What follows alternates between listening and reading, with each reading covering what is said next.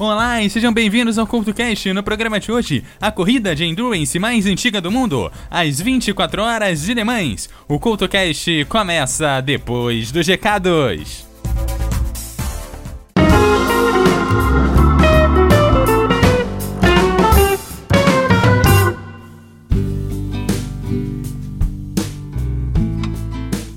E sejam bem-vindos à zona de recados aqui do CoutoCast. No programa passado em que eu te dei dicas para evitar aí no dia dos namorados, eu fiz o um programa bacana, mas na última música, a música lá da Zara Larson, eu cometi um pequeno engano. Bom, não foi um bom engano, na verdade, eu poderia ter escolhido uma versão pouco mais tranquila e um pouco mais romântica e menos eletrônica. Bom, vieram comigo, reclamaram, então no programa de hoje eu faço aqui a minha correção e toco a versão certa. Então, eu te lembro que você me segue no arroba RJ no Twitter e no Facebook você também vai me achar como Eduardo Culto RJ. Então tá na hora da nossa técnica trocar a trilha pra gente refazer o finalzinho do programa passado. Never Forget You é uma canção do artista musical britânico Eminem e da cantora sueca Zara Larsson. Foi composta por ambos em conjunto com Astronomy, que se encarregou da sua produção. O seu lançamento como single ocorreu em 22 de julho de 2015 através da Virgin AMI Records, sendo comercializada em outros países pela Epic Records, e com Larsson sendo acreditada como artista principal. Foi posteriormente incluída no segundo álbum de estúdio da sueca, intitulado So Good. A canção pode até parecer uma declaração de amor com o refrão: Eu nunca vou esquecer você, você sempre estará ao meu lado. Desde o dia que eu te conheci, eu sabia que ia te amar até o dia que eu morrer. Porém, a música tem o um início com os seguintes versos: Eu costumava ser tão feliz, mas sem você aqui eu me sinto tão deprimida. Eu olhei enquanto você ia embora, mas parece que eu nunca conseguira abrir mão de você. Pois uma vez você foi tudo para mim, e está claro que o tempo não mudou nada. Você está enterrado bem no fundo de mim. Esses versos, somado ao clipe, que conta a história de amor entre uma garota e algo como um amigo imaginário, fizeram dessa música uma das músicas para você fugir nesse dia dos namorados. A seguir, a versão acústica de Zara Larson e Eminek de Never Forget You, aqui no CoutoCast. happy,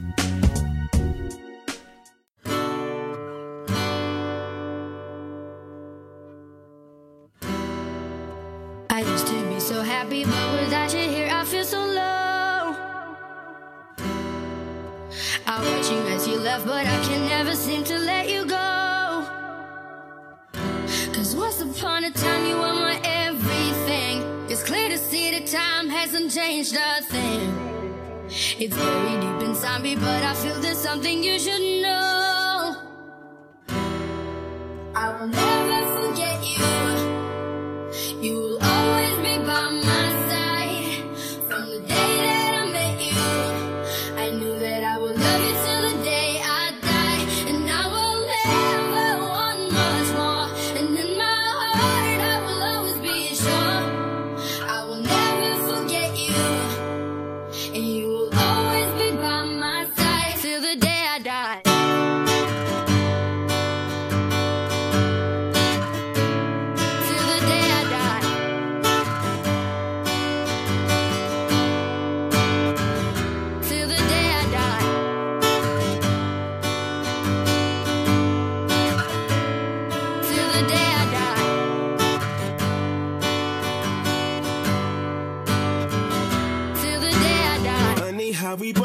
end but everything seems so right. Oh, I wonder what would happen if we went back and put up a fight. Cause once upon a time you were my everything. It's clear to see the time hasn't changed. Oh, in this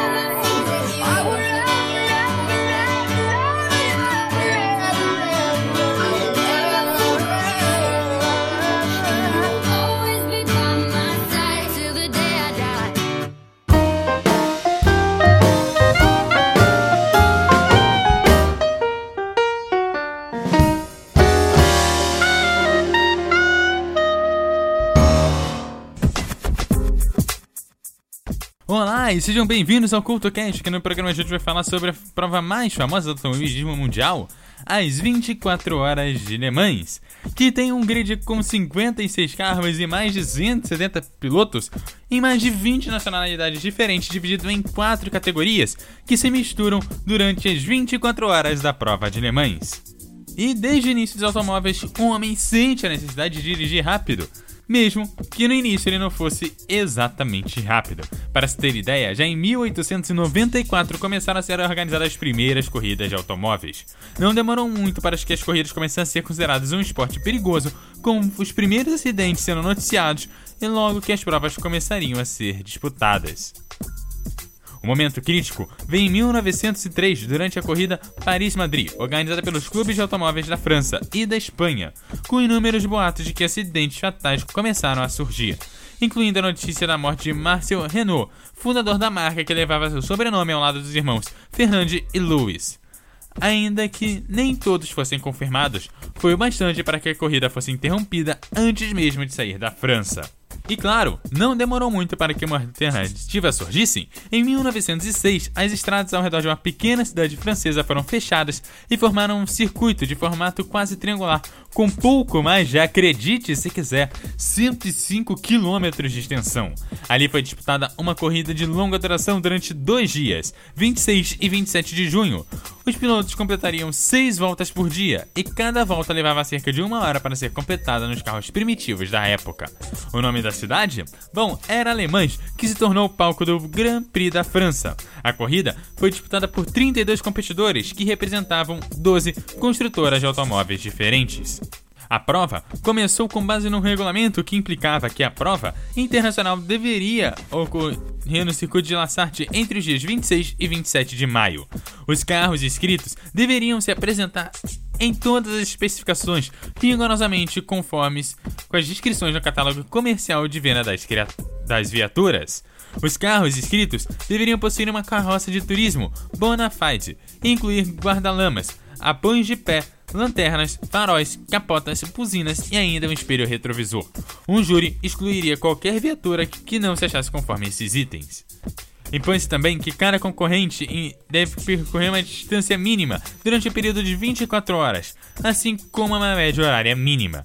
Por exemplo, num carro de 2.000 cilindradas, ele teria que percorrer 1.200 km em uma média horária de 50 km por hora. No regulamento também dizia que de 6 em 6 horas, os comissários de prova procederiam à eliminação imediata dos carros que não obedecessem as quilometragens exigidas como mínimas, no esquema que, após as 6 primeiras horas de prova, teria que ter pelo menos 20% da quilometragem, após 12 horas, pelo menos 15%, e das 18 horas, a margem mínima era fixada em 10%. Em 1923, a pista foi aberta somente para os construtores, que estiveram presentes com 33 carros de três países diferentes, distribuídos por 17 marcas distintas. No início de maio, apenas três construtores testaram o circuito. E na véspera da corrida, uma violenta tempestade de granizo inundou o traçado e surgiu a lama, obrigando a cancelar um espetáculo de fogo de de fogos de artifício já programados e afastando muitos dos possíveis espectadores. Já durante a corrida, o primeiro abandono foi com Zara número 31 na volta 14, com problemas de suspensão, que na sequência surgiu uma saída da pista. O Bullet número 13 abandonou na volta de número 44 e o Lohane número 6 na volta 50. Apenas 3 abandonos entre os 33 carros. Esse recorde que até hoje não foi batido. Os vencedores acabaram sendo os franceses André Lagatti e René Leonard, que pilotaram um carro francês Jeanette Etsy Walker Sport com 4 cilindros e e quase 3 mil cilindradas, equipados com pneus de Michelin, e conquistou uma média horária de 92 km por hora. Outro feito nunca igualado foram os Brasters número 17 e 18 e o Brasters número 12 terem concluído a prova sem mudarem um único pneu. A meta de 2 mil km foi ultrapassada pelos Sherratt e Walker, separando-as apenas por 4 voltas, estabelecendo um novo recorde mundial do mundo com 21 horas, 41 minutos e 20 segundos. A regra também implicava que qualquer reparo no carro deveria ser efetuada pelo próprio piloto. Na edição de 1924, em função do tempo, a corrida passaria a ser disputada sempre no mês de junho, com exceções para os anos de 1956, em que obras na pista demoraram e a corrida acabou sendo executada em julho, em 1968 por conta de greves na França, e em 1986, onde a prova foi disputada no dia 31 de maio e 1 de junho. A primeira vitória 100% inglesa ocorreu no ano de 1924, onde os pilotos Duffy e Clement, num carro inglês, e pneus ingleses da Dunlop. E, falando em Dunlop, foi utilizada também pela primeira vez a mítica passarela Dunlop no circuito em 1924. Já no ano de 1925, era toda largada tipo Le Mans, onde os carros eram colocados na diagonal de 45 graus em um lado da pista e do outro lado os pilotos, que no sinal atravessavam a pista, entravam nos carros, ligavam os motores, arrancavam e saíam assim para a prova. A primeira vitória de um carro de motor de 6 cilindros, um Lalorane, que foi pilotado pelos franceses Gerard de Corsiles e André Ronisol, acabou levando a melhor. Um Chester vindo dos Estados Unidos e cinco equipes italianas dão o primeiro passo internacional da prova. No ano de 1926, dos 13 carros que chegaram ao final, 7 ultrapassaram a barreira dos 2 mil quilômetros. Foi também a primeira participação de carros da marca Peugeot e a construção da primeira arquibancada e um parque de estacionamento para 3 mil carros. Em 1927, a segunda vitória de um Bentley, desta vez com o Dr. Jodley Benjafield e Sidney Charles Sammy Davis. Também surge o primeiro concorrente com tração dianteira, um Tracta, que termina em sétimo lugar. Já no ano de 1928, pela primeira vez há mais pilotos estrangeiros do que franceses, 17 contra 16. Já em 1929, a Brandes consegue a sua terceira vitória consecutiva e, além disso, consegue as quatro primeiras posições. A seção Tour foi modificada e chamada de Hopes de Circuit em 1929. E em 1930, a recessão econômica que começou em 1929 e teve repercussões mundiais acabou levando também o mundo dos automóveis com ela. Mais do que nunca, a depressão, tanto do ponto de vista comercial com consequência também o tecnológico. Le Mans não podia fugir à regra. Dos 19 inscritos, 12 acabaram não alinhando e a prova atingiu o menor nível de participantes até hoje, 17. A primeira participação feminina, porém, ocorreu no ano de 1930. As francesas Marguerite Mareusse e Odette Sico com o Bugatti T40 chegaram em sétimo lugar. Foi também a última das quatro vitórias consecutivas da Bentley, desta vez com Ove Bernardo e Glenn Kingston. A prova foi transmitida pela primeira vez via rádio. Também teve traçado uma linha branca delimitando os limites da pista. Já no início dos anos 30, já era possível ver carros projetados com uma preocupação maior pela aderência e as disputas, que começavam a ficar mais intensas, tornando-se uma verdadeira guerra no asfalto. Acontece que uma outra guerra mundial, a segunda, fez com que a prova entrasse em mais um hiato, que demorou nove anos. Com o final do, da guerra em 1944, o circuito de La Sarthe estava destruído e foram necessários quatro anos para que a pista voltasse a ter condições de receber a prova, que voltou a ser disputada em 1949, corrida que também viu a primeira das nove vitórias da Ferrari em Le Mans, uma 166mm. Curiosamente, nenhum dos pilotos era italiano. Já no ano de 1953, o World Sports Car Championships foi formado, o que muitos fabricantes consagrados passaram a integrar as 24 horas de Le Mans. a Aston Martin, a Jaguar, a Mercedes-Benz e a própria Ferrari. Muitas dessas tiveram seus dias de glória nas décadas seguintes, como a Ferrari, que conseguiu seis vitórias consecutivas entre os anos de 1960 e 1965, a Ford, que venceu pela primeira vez em 1966 e conseguiu quatro vitórias consecutivas 1966, 1967, 1968 e 1969, além da Porsche, a maior vencedora de todas, que conseguiu sete vitórias consecutivas entre os anos de 1981 e 1987. Hoje, porém, temos uma nova onda de vencedores, e a Audi, que participou de Mans pela primeira vez em 1999, é a atual força dominante. E a seguir, a evolução do circuito de Le Mans aqui no CoutoCast.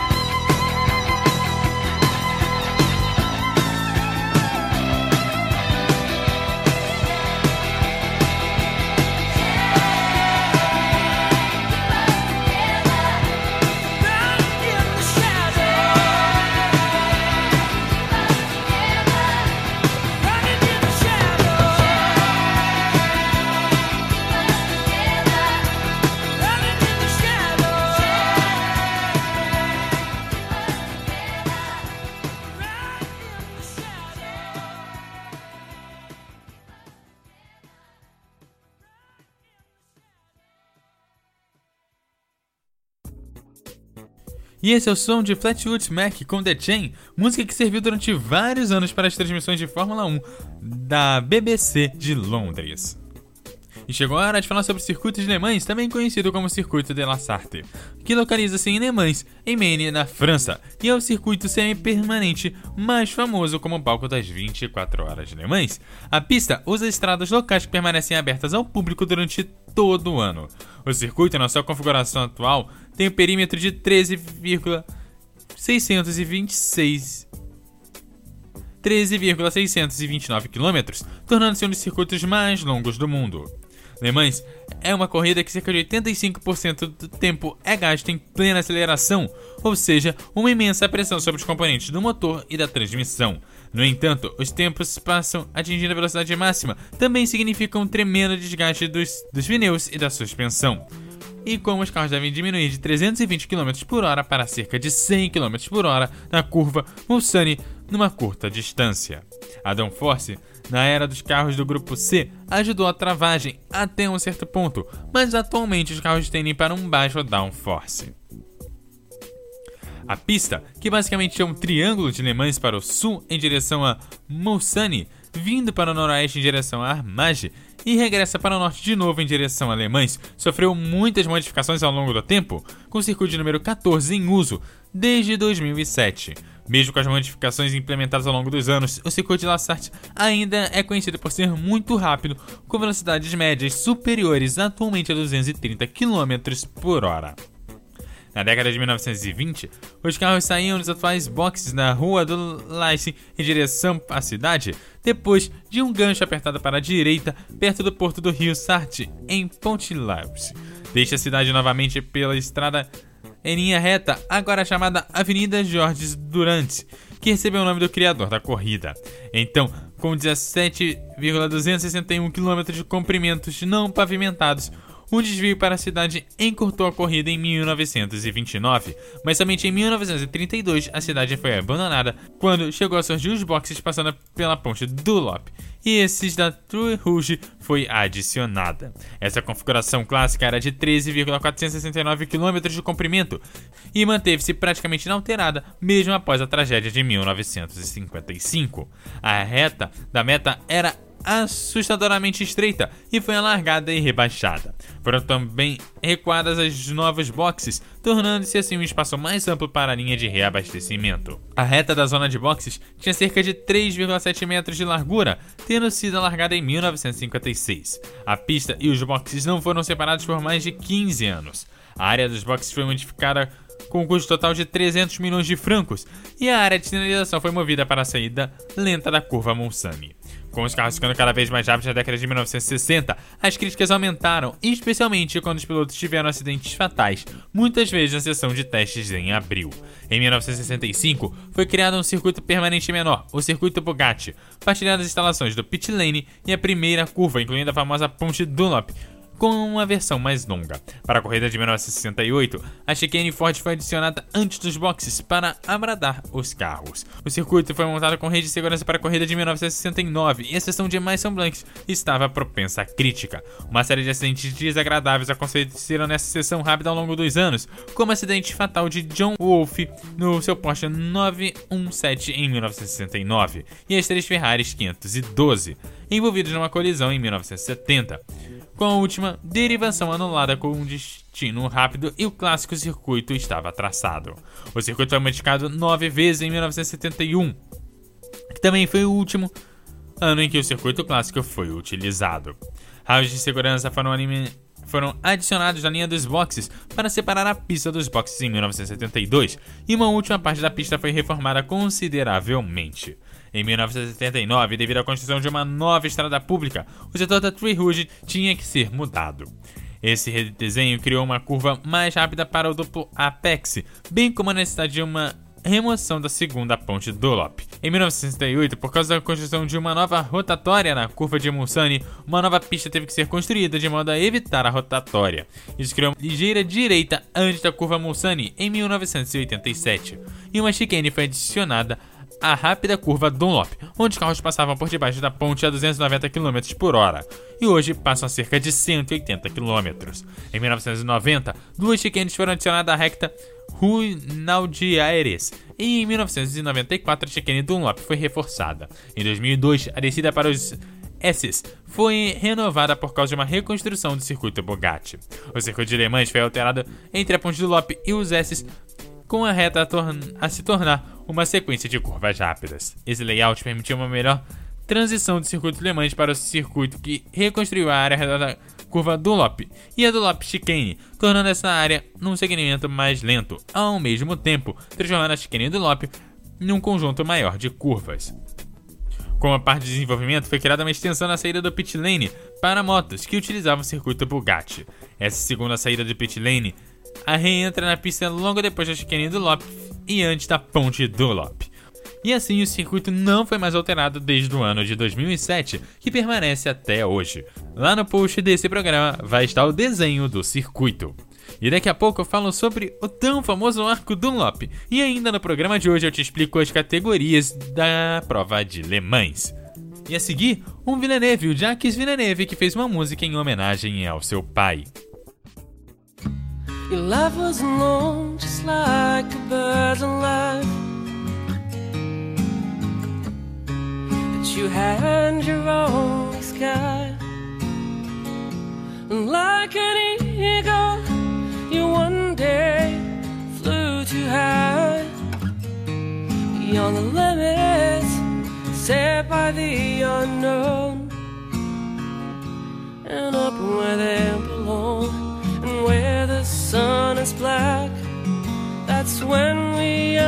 understood you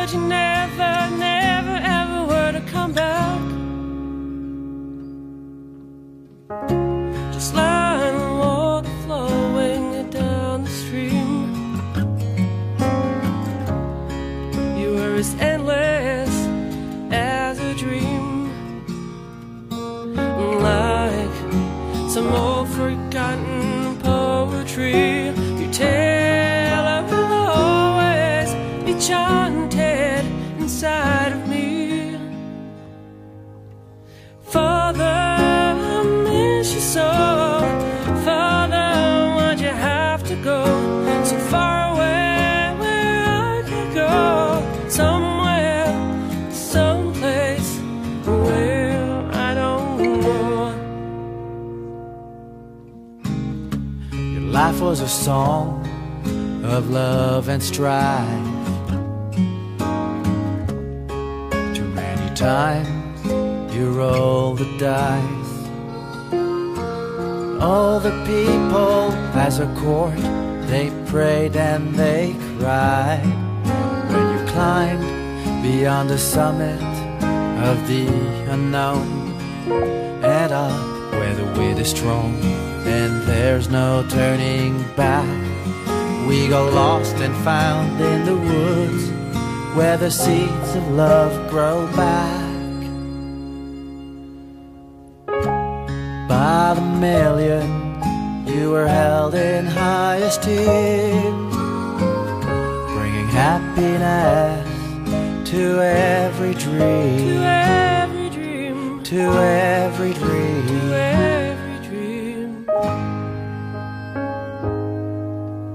Father, I miss you so. Father, why'd you have to go so far away where I can go? Somewhere, someplace where I don't know. Father, I miss you so. Father, why'd you have to go so far away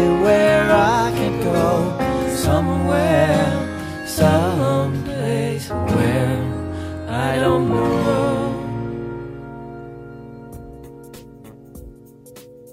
E o CoutoCast continua falando sobre as 24 horas de Le Mans, nesse bloco falando sobre o arco Dunlop, que foi inaugurado em 1923, logo na primeira edição da prova.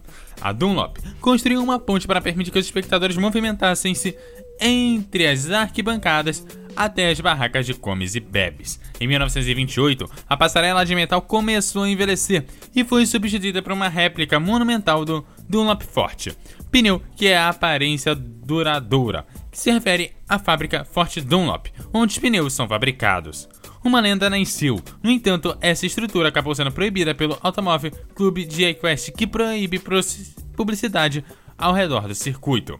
Em 1948, as regras mudam após a Segunda Guerra Mundial e a Dunlop reinstala uma ponte de 18 metros de comprimento, feita de metal, e ficou localizada na entrada da curva no fim da reta dos boxes. Em 1953, a segunda passarela Dunlop é erguida na estrada Three Rouge, e essa ponte acabou sendo substituída por um túnel em 1979.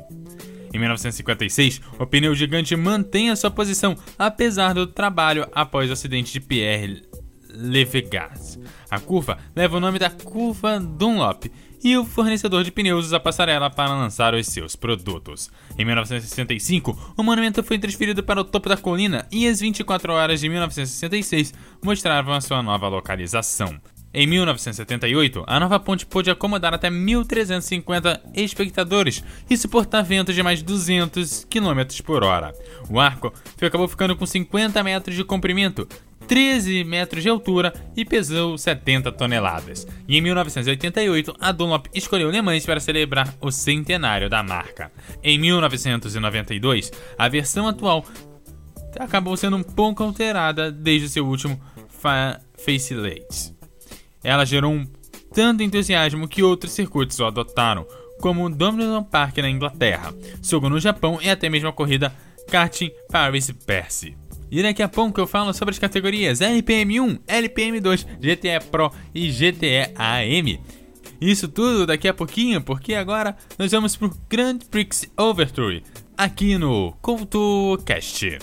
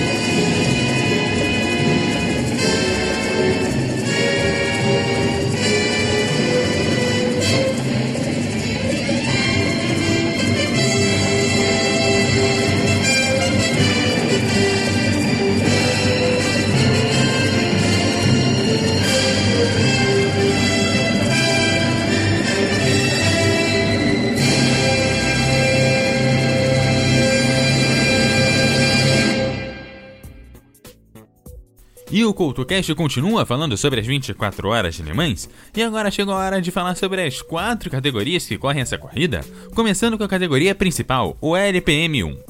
Esses carros podem ter cockpits abertos ou fechados e contam com uma tecnologia moderna.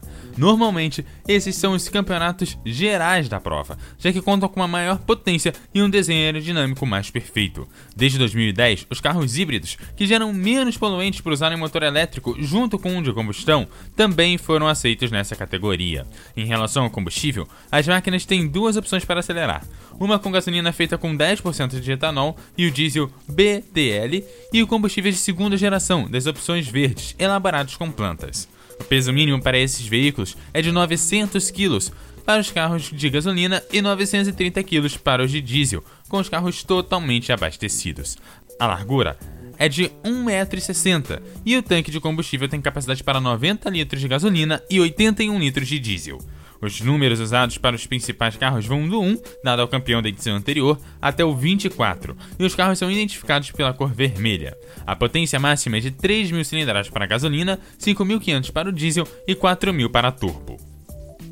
O LPM2 as máquinas dessa categoria são muito parecidas com as da LPM1, mas contam com a potência reduzida. Em 2008, várias mudanças foram adotadas após uma política de redução de custos. Essa verba menor também impossibilitou pesquisas para reduzir o peso do carro, e com isso, 50 quilos foram adicionados aos protótipos da LPM2.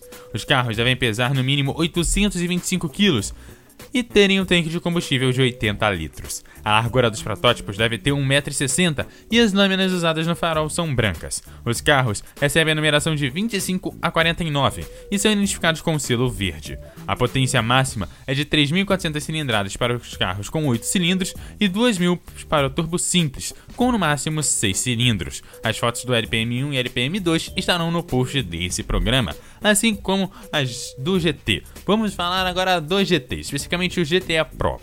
Antigamente, o GTA Pro era conhecido como GT1 e os carros usados são os modelos Salens.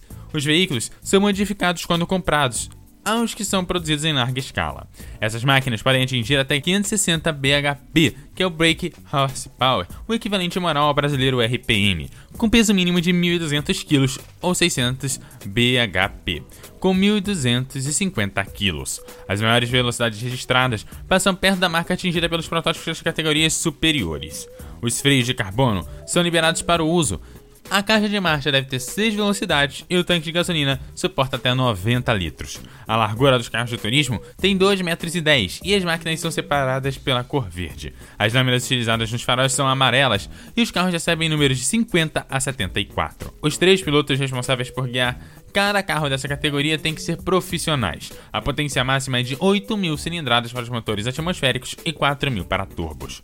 O GTE AM, menos modificados que os carros do GTE Pro, essas máquinas têm um pouco menos de potência, algo em torno de 450 a 500 bhp, e devem ser no máximo um modelo de 2010. Aqui, os três pilotos só podem contar com um profissional, enquanto os outros dois devem ser amadores. Os veículos têm um peso mínimo de 1.145 kg e uma caixa de marcha de 6 velocidades. A cor laranja é usada para identificar os carros, que recebem a numeração de 75 a 99. Os carros têm a largura de 2 metros e um tanque de combustível de 90 litros, e a potência máxima é a mesma dos carros do GT Pro. As fotos dos GTs e dos LPMs estarão no post deste programa, assim como a foto do circuito. E agora chegou a hora de mais uma música aqui no CoutoCast.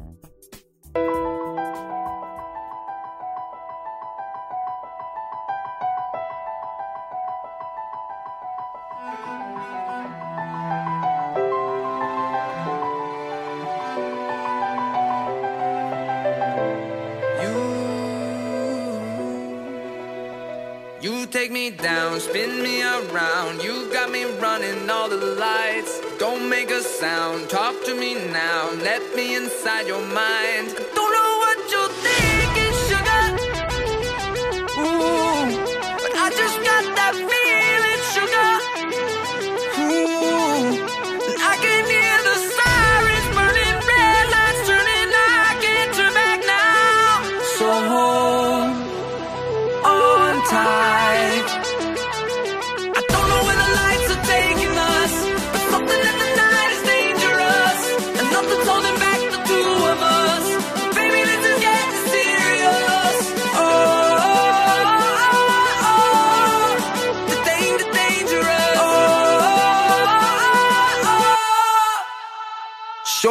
your soul, I gotta know best that you're beautiful inside. Toes on the glass, car moving fast, come take the wheel and drive.